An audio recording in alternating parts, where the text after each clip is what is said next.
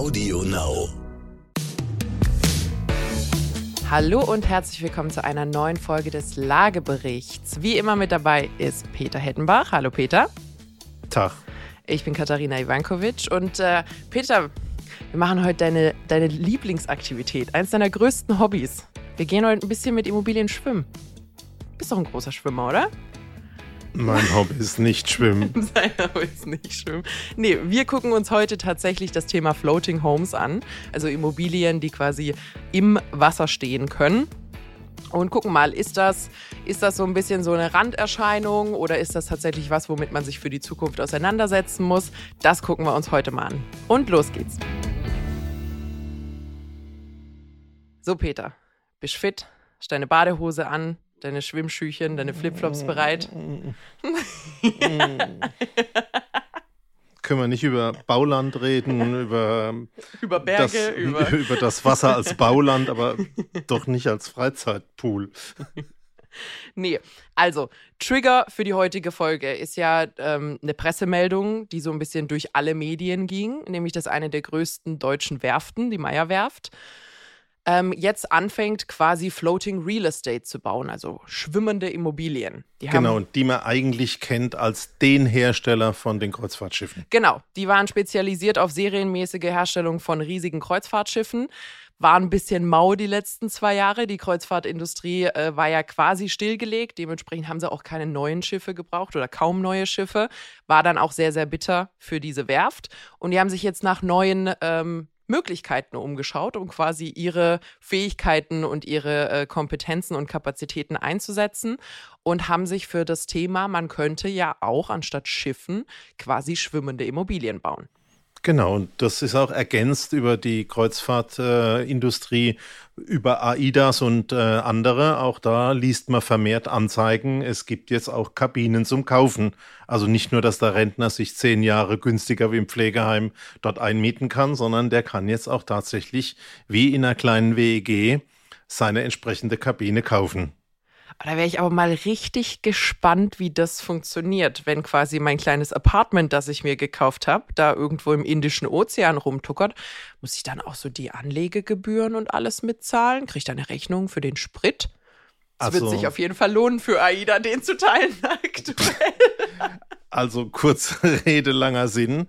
Es ist wie bei der WEG, bei Wohneigentümergemeinschaften. Du bist dabei. Eigentum verpflichtet. Eigentum verzichtet oder wie war das? Genau. Wer Eigentum verzichtet? Richtig. Ähm, Finde ich mal, bin ich mal gespannt, ob das quasi so ein bisschen so ein PR-Gag ist oder ob Leute das ja wirklich machen. So, was wir uns heute aber wirklich mal angucken wollten, ist es jetzt tatsächlich was, was äh, zukunftsfähig ist oder ist es so ein Moment, so ein Mikrotrend, so eine Modeerscheinung, dass man da jetzt irgendwie Häuser baut, die schwimmen? Es ist ja auch nichts Neues. Also das Thema Hausboot gibt's ja schon ewig. Wer mal in Amsterdam war oder so, sieht die da überall am Kanal angedockt. Wer generell mal in Holland unterwegs war, hat nicht nur Hausboote gesehen, sondern quasi schwimmende Siedlungen. Also diese, diese Häuser, die so im Kanal drin stehen. Das ist ja nicht neu. Aber wir wollen uns ja heute mal ein bisschen angucken, ist das was, was man sich äh, für die Zukunft als Immobilienentwicklung äh, wirklich äh, ins Auge fassen soll? Ist das was, was wichtig, relevant sein wird? Oder sind das, überspitzt gesagt, ein paar Spinner, die halt auf dem Wasser wohnen? Und es werden für immer ein paar Spinner sein, die auf dem Wasser wohnen.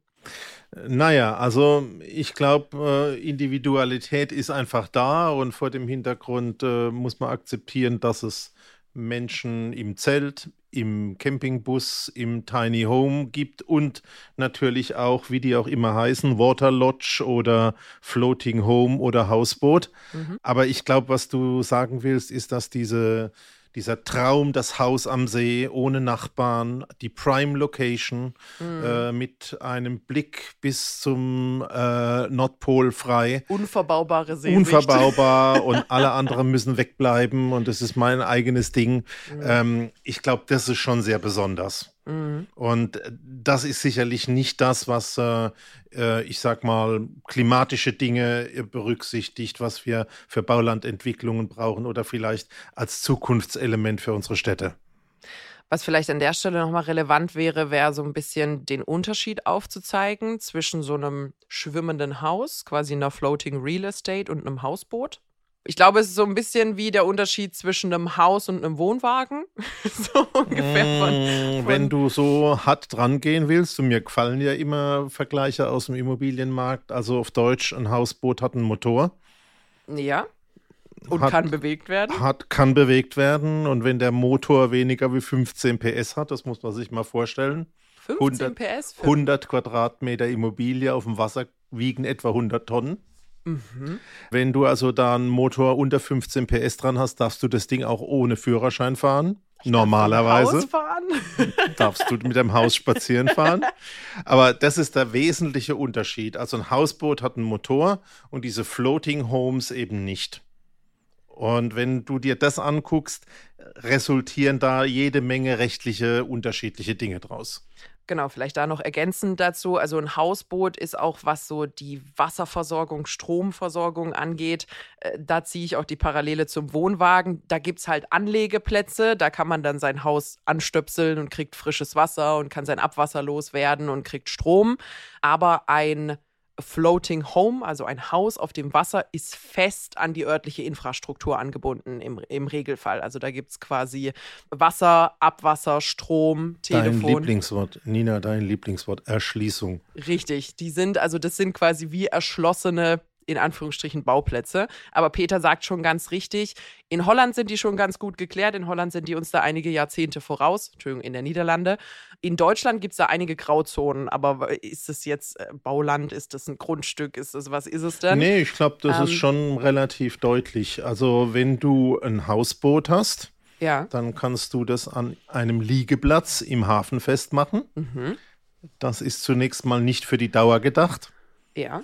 aber je nachdem, es sind individuelle Lösungen, die dort möglich sind. Mhm. Und dann hast du natürlich ähm, neben dem, dass du da vielleicht auch ein bisschen Unterhaltung in dein Hausboot bringst und mal schaust, ob der Rost nicht große Löcher in deinen Rumpf äh, gefressen hat und irgendwann mal ähm, das Ding untergeht, ähm, hast du das Thema, dass du natürlich Liegegebühren bezahlen musst. Mhm. Und die sind so, auch wenn sich das schwer generalisieren lässt, so 2000 bis 6, 7, 8000 Euro pro Hausboot und Jahr. Also das kostet schon auch ein Stück Geld.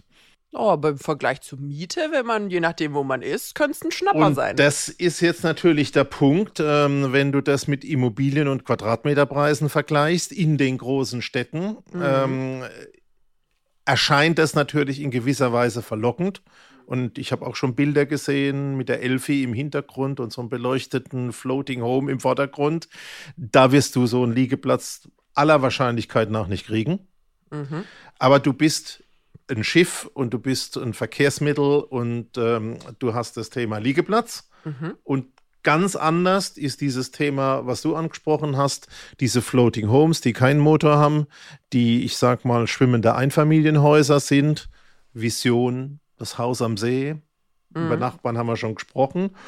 Und die brauchen eine Erschließung. Die brauchen dann in der Regelfall auch sowas wie einen Anschluss an ein Grundstück. Wenn du so ein Grundstück hast, bist du gleich wieder mit Grunderwerbsteuer und Grundsteuer dabei. Mhm. Und dann hast du natürlich auch noch das ganze Programm, was du an normalen Abgaben in einem Haus auch hast.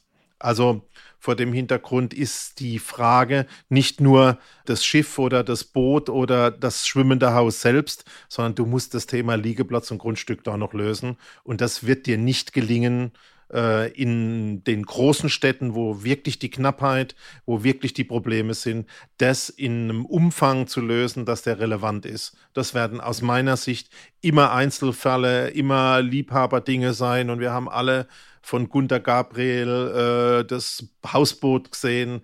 Alles ja schöne romantische Vorstellungen, aber nichts, was wir, glaube ich, heute mal besprechen sollte. Denn inwiefern kann sowas wirklich Bauland ersetzen, wenn wir Häuser auf dem Wasser bauen?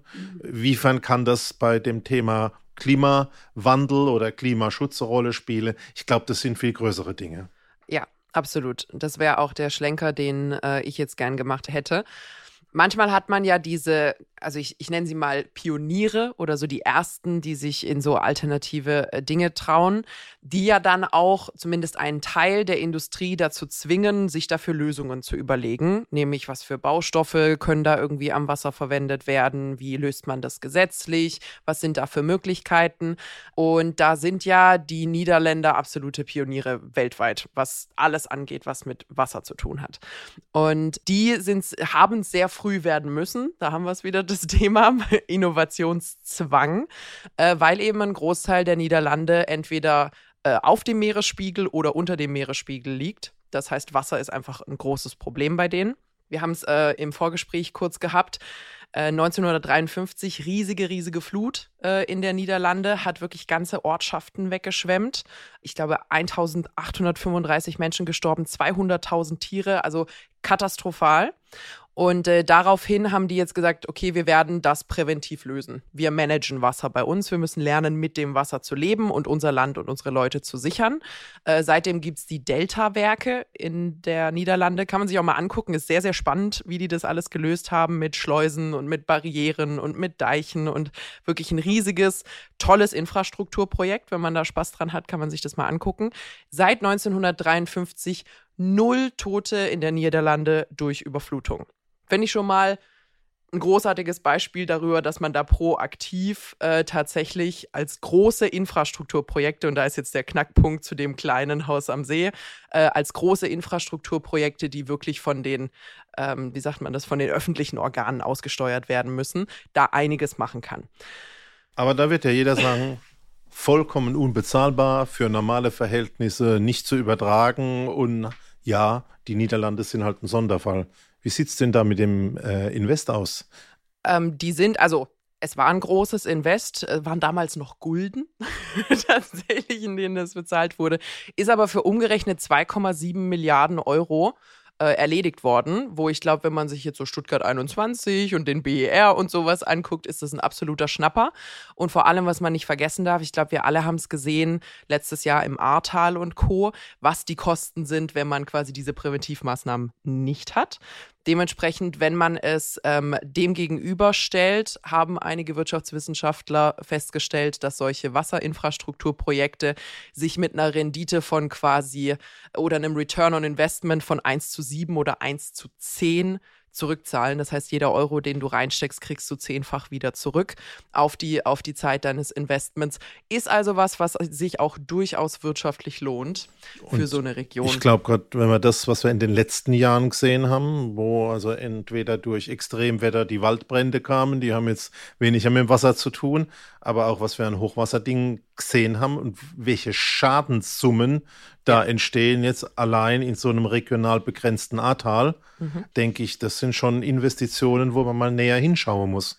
Absolut. Und vor allem, wenn man sich jetzt ähm, die Kombination aus Klimawandel, äh, mehr Umweltkatastrophen auf der einen Seite, aber auch gleichzeitig die steigenden Meeresspiegel ähm, anschaut und die Tatsache, dass die meisten unserer Metropolen am Wasser sind, anguckt, dann herrscht da schon so ein bisschen Handlungsbedarf. Also da sind schon einige Gegenden, wenn man sich zum Beispiel Japan anguckt, wo die ganzen japanischen Riesenstädte sind, äh, Jakarta in Indonesien, 10 Millionen Menschen, die, äh, die am Wasser leben, Manhattan, New York sowieso auf instabilem Boden gebaut, versinkt ohnehin ähm, und dann auch noch am Wasser, dass du da jetzt wirklich Millionen, also zig Millionen, hunderte Millionen von Menschen hast, die dort in den Küstenstädten auf absehbare Zeit gefährdet sind.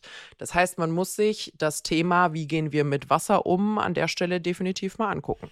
Genau, und gerade wenn ich mir jetzt äh, New York anschaue, da haben wir ja auch so romantische Vorstellungen mit der Liberty und so, aber es sind mehrere tausend Kilometer laufende Kilometer Grenzfläche, mhm. also Küstenstreifen, die man ja nicht einfach äh, mit einer Betonwand fünf Meter erhöhen kann oder zehn. Mhm. Also da ist es auch technisch ein Thema, was gelöst werden muss.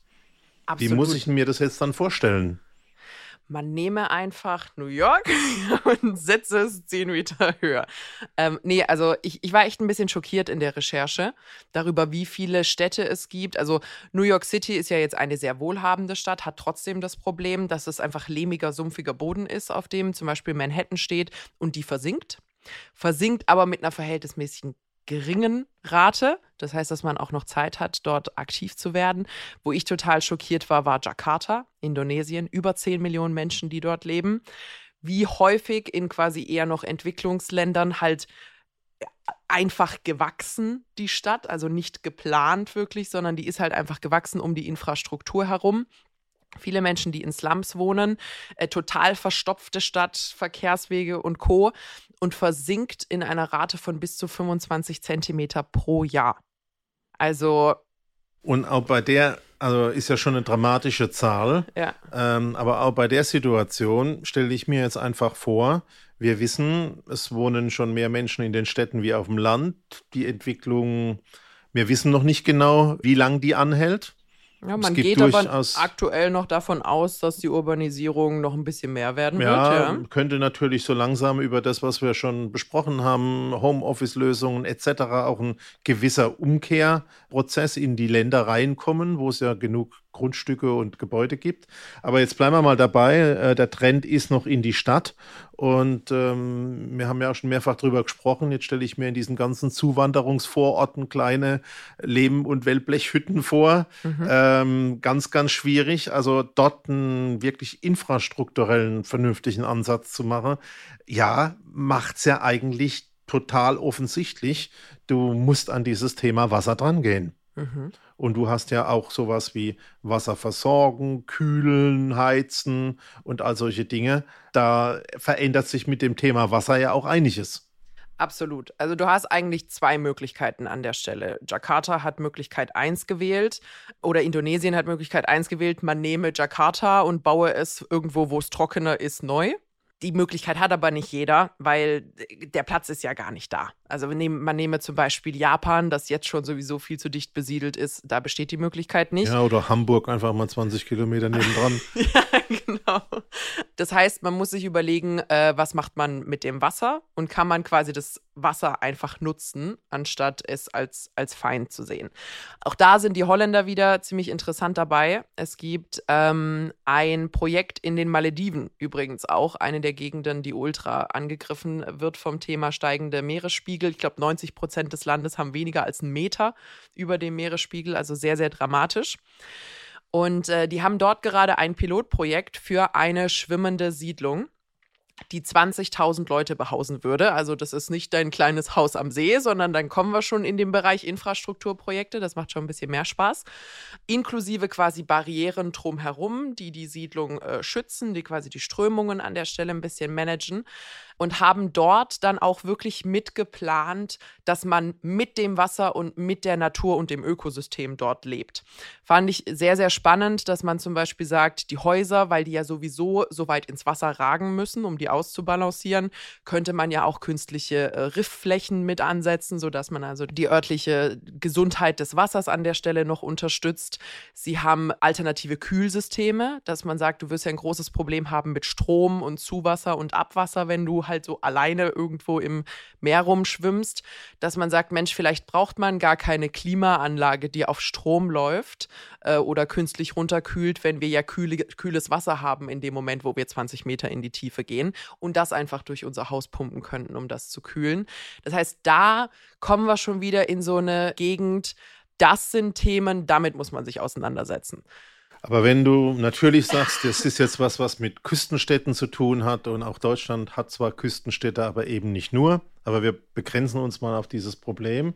Wenn du dir da natürlich aber jetzt auch äh, anschaust, ist das nicht ein Thema, was mit Eigentum des Einzelnen und 100% Vollbesitz gelöst werden kann. Ich habe ja so ein bisschen immer dieses Szenario im Kopf. In der Stadt werden die Gebäude immer größer, die Entwicklungen gehen in die Quartiere. Du kannst diese ökologischen Anforderungen zunehmend nur noch als Ganzes lösen. Und weil das Ganze zu enormen Verteuerungen geführt hat, neben vielen anderen Aspekten, entsteht ja, sehen wir momentan ja eine extreme Entwicklung, dass sich der Kaufmarkt vom Mietmarkt trennt und dass die Städte zunehmend mehr Mietmärkte werden. Und das, was du sagst, sehe ich als einen zusätzlichen Aspekt da drin, ähm, weil wenn das Infrastrukturprobleme sind und Infrastrukturprojekte erfordert, dann kann die ein Einzelner mit seinem Häuschen ähm, an der Stelle eigentlich nicht mehr lösen. Da wird sich was ändern mhm. und gepaart mit neuen Lebensstilen zu sagen, Mensch, soll ich mich auf ewig verpflichten und äh, auf alles verzichten mit einem Haus, glaube ich, zeichnet sich da insgesamt ab, das Thema Stadt und Land muss man in Zukunft viel getrennter betrachten wie heute. Mhm. Und ähm, wir müssten in Szenarien weiterhin immer genau schauen, wer geht denn wohin, wer kann denn wohin gehen, welche Entwicklungen entstehen denn in welcher Region. Finde ich einen total validen Aspekt. Nehmen wir einfach mal Hamburg als Beispiel. Es ist ein Riesenunterschied, ob in Hamburg jetzt sagen wir mal, 20 Hausboote irgendwo angedockt sind oder ob die Stadt Hamburg beschließt, einen gesamten neuen Stadtteil aufzuschütten, entweder wirklich künstlich quasi Land zu ergänzen, auch das gibt es ja, oder dass man sagt, wisst ihr was, wir, wir machen einfach ein Bauprojekt, wo, sagen wir mal, 50 Mehrfamilieneinheiten die alle schwimmend sind. Das ist ja äh, das, was zum Beispiel die Meierwerft jetzt vorhat, die alle schwimmend sind und die machen den neuen Stadtteil Floating Hamburg. Das ist einfach, das ist die einzige Lösung, wie das funktionieren kann, nämlich, dass man es in dem großen Stil anpackt, weil dann kann man es auch sauberer machen, innovativer, dann hat man die Kosteneffekte ein bisschen besser, ein bisschen besser gedeckelt.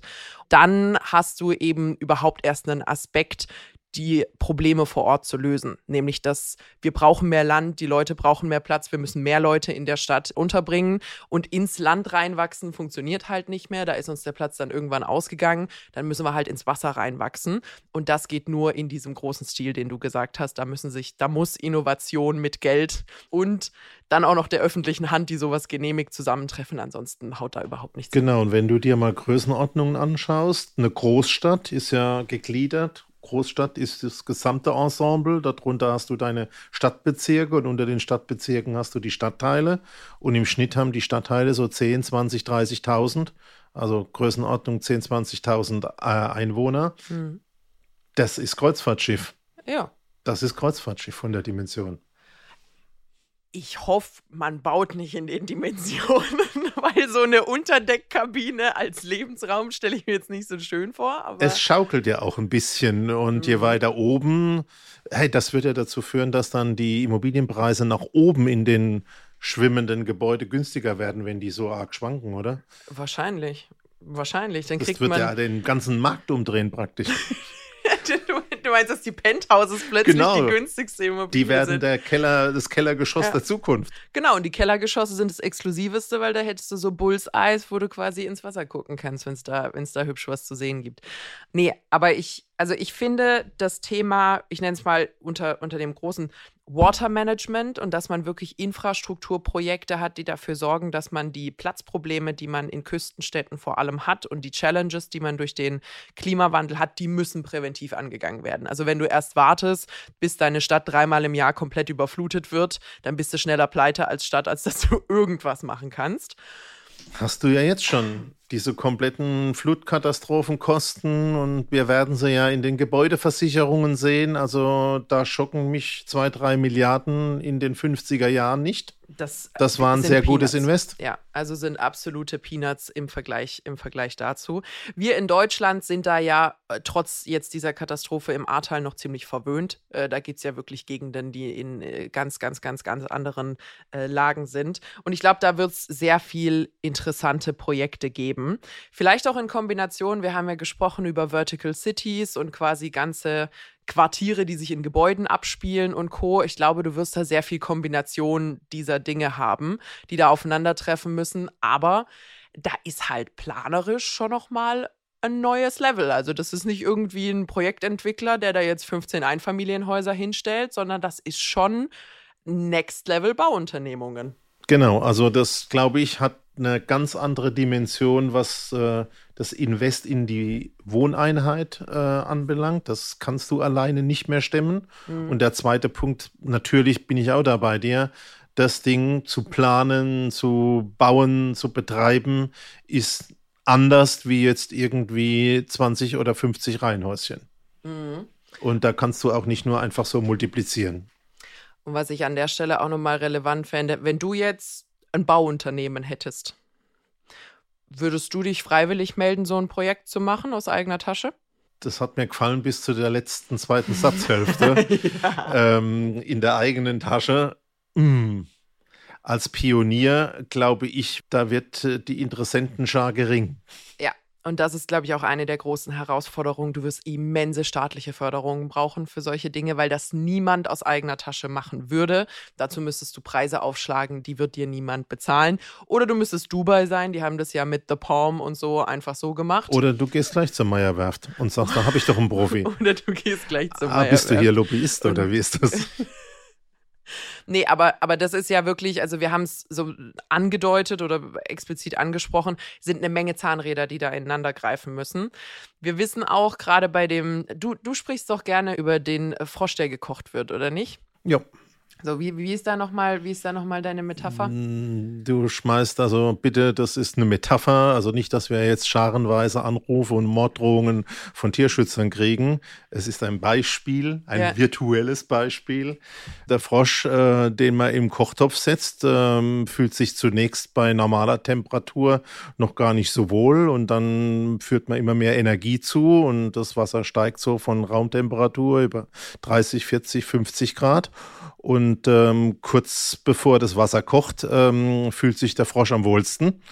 Äh, was er natürlich nicht weiß, ab dem Kochzeitpunkt äh, wird das Eiweiß in seinem Blut, in seinen Adern fest und er ist hin. Ähm, und äh, das ist ein Symbol dafür, dass man gar nicht merkt, dass man kurz bevor es einem am besten geht, eigentlich auch kurz vor dem Exodus steht. Und mhm. ähm, das ist natürlich oft so, weil warum sollst du was tun, wenn es alles super, super auskömmlich und super bequem ist? Ja, ja. Und äh, vielleicht, um, um die Metapher zu ergänzen, der Gegensatz dazu ist, dass man den Frosch quasi in bereits kochendes Wasser wirft, wo die dann noch rausspringen könnten, weil sie merken, oh, das ist aber keine gute, genau. keine gute Umgebung hier für mich. Ähm, also wir haben es ja auch schon mal gehabt, was war denn das in der zur Finanzkrise, als die Queen da ihre wichtigsten Wirtschaftsberater gefragt hat, ja, warum hatten von euch keiner was gesagt? Und äh, sie gesammelt meinten, ah, wer möchte denn die Punschschüssel vom Tisch nehmen, wenn die Party gerade am besten läuft? Und ähm, ich glaube, das ist auch eins der größten Probleme mit, mit dem ganzen Thema Klimawandel. Es ist so graduell und so langsam, ähm, dass du Schwierigkeiten haben wirst, solche enormen Gelder und Co. bereitgestellt zu bekommen, weil die Dringlichkeit, also es fühlt sich nicht so dringlich an, weil es ist ja nicht so, dass morgen die Welt untergeht, sondern es wird halt einfach Jahr für Jahr ein bisschen unbequemer, mit ein bisschen mehr Katastrophen, aber vielleicht nicht bei uns, sondern bei den anderen. Und ich glaube, das, das ist einfach eins der riesigen, riesigen Probleme, dass wir, was Infrastruktur angeht, wir sehen es ja in Deutschland auch mit dem Internet und mit den Straßen und alle möglichen so riesige Mammutprojekte vor uns haben, die eigentlich so viele Zahnräder haben, die ineinander greifen müssen, die Industrie, den Innovationsgrad, dann öffentliche sowohl Gelder als auch Genehmigungsprozesse, die da angepasst werden müssen, dass ich da schon wieder so ein bisschen denke, uh, das fühlt sich so ein bisschen an, als ob es in die gleiche, ja, wäre schon nett Schublade gesteckt wird. Sollte man mal machen sollte, sollte man mal machen, ist ja immer das Schönste, oder?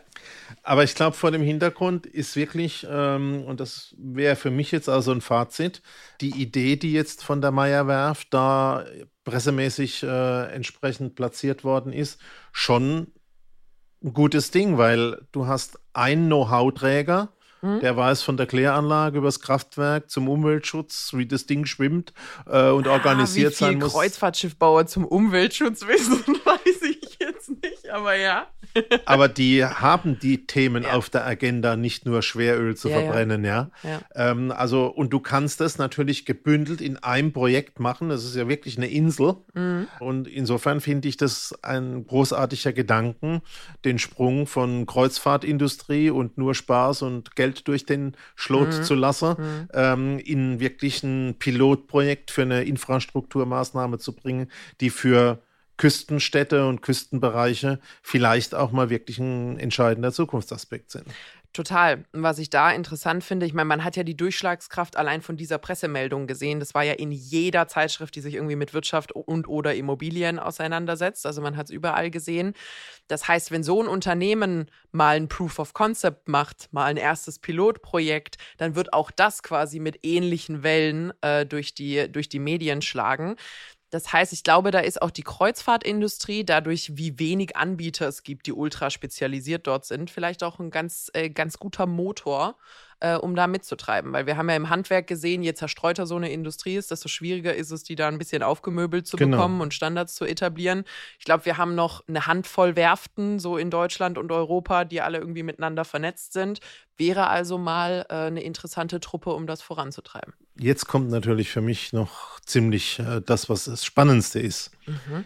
Ähm, ich stelle mir jetzt dich vor, auf so einem, früher hätte man Kreuzfahrtschiff dazu gesagt, jetzt ist es ein mich nie auf einem Kreuzfahrtschiff sehen, Stadtteil, aber, ja. auf einem schwimmenden Stadtteil. Mhm. Variante A, du schipperst das ganze Jahr durch die Welt und bist heute auf den Bahamas und morgen im Mittelmeer und dann im Nordatlantik. Aber dann bin ich ja doch wieder auf einem Kreuzfahrtschiff.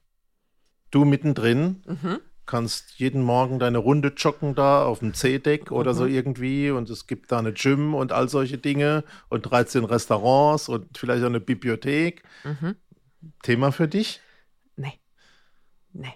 Nie, Als nie fester gewesen. Stadtteil? Thema als, für dich? Als fester Stadtteil. Also wenn man, wenn man das wirklich hinbekommen würde, dass man sagt, äh, da wohnst du umweltfreundlicher, das ist zum Beispiel ein CO2-neutraler Stadtteil und äh, man hat sonst den Komfort, den man so gewöhnt ist, für mich absolut valide. Also das, also das könnte bei dir ist der Stempel ESG-Quartier da drauf. Äh, total. Also ich, ich habe ja einfach eine persönlich sehr, sehr große Abneigung gegen Kreuzfahrtschiffe und den Dreck, den die verursachen und ähm, dass es einfach nur zum Entertainment ist, dass man quasi solche Drecksschleudern hat. Dementsprechend würdest du mich da niemals, äh, niemals drauf erleben. Aber wenn man das als Alternative zum äh, Beantworten eines Grundbedürfnisses, und das ist ja Wohnen, hat, äh, dann fände ich das total valide. Dann steht mein Mehrfamilienhaushalt auf Stelzen oder schwimmt oder ja, klar, warum nicht? Und dann gibt es jetzt nicht nur Hamburg-Altona oder Blankenese, sondern da gibt es dann. Hamburg Waterfront. So, klar, da finde ich mich dann. Gut. Muss ich mir noch eine Gehaltserhöhung ja, oh, wie das, das ich habe so das Gefühl, es wird trotzdem nicht das günstigste sein. Du musst jetzt wissen, du bist Selbstgeschäftsführer. Ich bin da nicht mehr selbst, zuständig. Gebe ich mir selbst eine Gehaltserhöhung. Da solltest du mal mit dem Eigentümer sprechen. Siehst du, da haben wir es schon wieder. So. Nee, also ich glaube, ich glaube wirklich, wenn man das gelöst bekommt und jeder, der ja schon mal in Holland war, merkt, diese Stelzenhäuser und Co., die sind ja teilweise so in die Stadt integriert, dass du erst beim zweiten, dritten Mal hingucken siehst, dass das Ding eigentlich gar kein Fundament hat, sondern dass es, äh, dass es auf Stelzen Hafen steht. Hafen City, Hamburg. Genau. Ähm, das heißt, ich glaube, wenn man diesen Gedanken mitverfolgt, nämlich dass man das organisch verbaut und damit einfach nur Herausforderungen löst, die halt die, die normale Bauweise an der Stelle nicht angehen könnte, dann kommt man in, in eine Region, die macht Spaß. So, hast du noch was zu ergänzen? Ich glaube, das Thema Cruise Retirement, also irgendwie auf dem Kreuzfahrtschiff in Rente gehen, ist für dich noch nichts. Für mich nicht, ähm, aber. Für mich auch nicht, das können wir ganz kurz abhandeln. ähm, aber Wasser als äh, das neue Bauland für Immobilien finde ich als Überschrift schon wichtig und eben nicht Haus am See. Total. Ich meine, jetzt schon sind 70 Prozent der Welt Wasser, Tendenz steigend. ich glaube, es wäre naiv, sich nicht damit auseinanderzusetzen. Äh, dementsprechend, ich bin sehr, sehr gespannt auch, was für Bauweisen es so für die Zukunft geben wird. Ich finde, jetzt gerade sind die Bauweisen noch so ein bisschen also Häuser auf Stelzen sind jetzt nicht unbedingt 21. Jahrhundert, das hat man schon vor ein paar hundert Jahren gebaut. Und dann gibt es ja die, die wirklich so ein bisschen schwimmen, verankert sind, vielleicht auf so einer Säule, die quasi sich auf und ab bewegen kann. Ich glaube, da ist noch Room for Improvement, aber sehr viel Platz für Innovation, äh, die da definitiv noch erfolgen könnte. Bin ich mal, bin ich mal gespannt, was da noch so kommt. Aber ich glaube, wenn man sich den Genehmigungsprozess anschaut, das ist ja alles industriell, das müsste wirklich auch ein Stück einfacher werden im Vergleich zu dem ganzen Individualzeugs, wenn man jetzt vom B-Plan anfängt über den Bauantrag vom einzelnen Gebäude. Also da steckt auch ein großer Rationalisierungs- und vielleicht auch Kostenchancenaspekt drin über die Industrialisierung und Automation. Total total. Und was ich einfach an der Stelle auch nochmal noch mal interessant finde, dieses auf dem Wasser bauen ist ja der Extremfall des mit dem Wasser umgehen. Also man muss ja nicht auf das Wasser gehen, sondern du wirst ja vor allem eine Menge Menschen haben, die in äh, Regionen bauen und oder leben, die halt ab und an vom Wasser gefährdet sind. Das heißt, das, was du lernst in diesem Auf dem Wasser bauen, in diesem Extremfall, ist ja wie in der Raumfahrt und so, alles, was man baut Formel für die 1. NASA, Formel 1 und Co., das kommt irgendwann in einer abgespeckten Variante dann tatsächlich in die, in die Industrie und in den Alltag. Und ich glaube, da ist einfach wirklich nochmal viel um, um das, was du eben genannt hast, vielleicht auf dem Land und der normale Häuslebauer ähm, dann vielleicht auch nutzen kann. Selbst wenn du nicht auf Stelzen bauen musst, aber vielleicht gibt es eine neue Art, wie man seinen Keller äh, konstruiert, damit der ein bisschen besser mit Fluten umgehen kann oder mit Hochwasser oder was auch immer. Was man gelernt hat bei den schwimmenden Häusern. Gut, um deiner nächsten Frage gleich mal eine Antwort zu verpassen. Äh, ich könnte mir auch vorstellen, da zu leben, aber den Pool bräuchte ich nicht unbedingt. Gibt es Häuser auf dem Wasser ohne das Wasser für den, für den Peter? Ah, du wirst immer so ein bisschen in den Schlaf geschunkelt. Ach, warum? Warum Oder vielleicht nicht? auch beim Kochen, dass er irgendwie. So schwenkt sich die Pfanne von alleine, meinst du? Schwenkbewegung von der Pfanne da ne, sich äh, erledigt, ne? Nee, also wir gucken mal. Hamburg Waterfront falls ihr den Namen benutzen wollt, der ist jetzt hiermit registriert, registriert von mir, dokumentiert und geschützt. Ähm, nee, ich bin, ich bin wirklich gespannt. Ich glaube, es ist wirklich gepaart mit den äh, anderen Projekten, die da so anstehen. Wird es sehr, sehr spannend. Ich glaube aber, falls das Thema euch interessiert, wahrscheinlich wird es kein deutschsprachiger Artikel, den ihr dazu lesen werdet, sondern man wird eher an die anderen wirklich Millionen, also Multimillionen, 10 Millionen plus Küstenstädte der Welt gucken müssen, Jakarta zum Beispiel ähm, oder auch New York City, was da in den nächsten Jahrzehnten so passiert. So, genug gequatscht. Den genau. Peter habe ich nicht ins Wasser bekommen, aber wir haben ein bisschen über Immobilien im Wasser sprechen Keine Schwimmflügel. Vielleicht, vielleicht beim nächsten Mal. Hast du noch letzte Worte? Ich habe fertig. Du hast fertig. Sehr schön. Das war's für heute zum Thema Floating Real Estate. Ähm, falls ihr Erfahrungen dazu habt, vielleicht habt ihr ja selber ein Hausboot und wollt ein bisschen erzählen, wie das so bei euch funktioniert. Vielleicht habt ihr ja auch ein Haus, äh, was floatet. Wir hören da immer gerne was. Meldet euch gerne am besten über Instagram als Lagebericht-Podcast. Wir freuen uns von euch zu hören und ansonsten findet ihr uns jeden Mittwoch bei Audio Now und überall, wo es Podcasts gibt. Bis dann. Tschüss, macht's gut.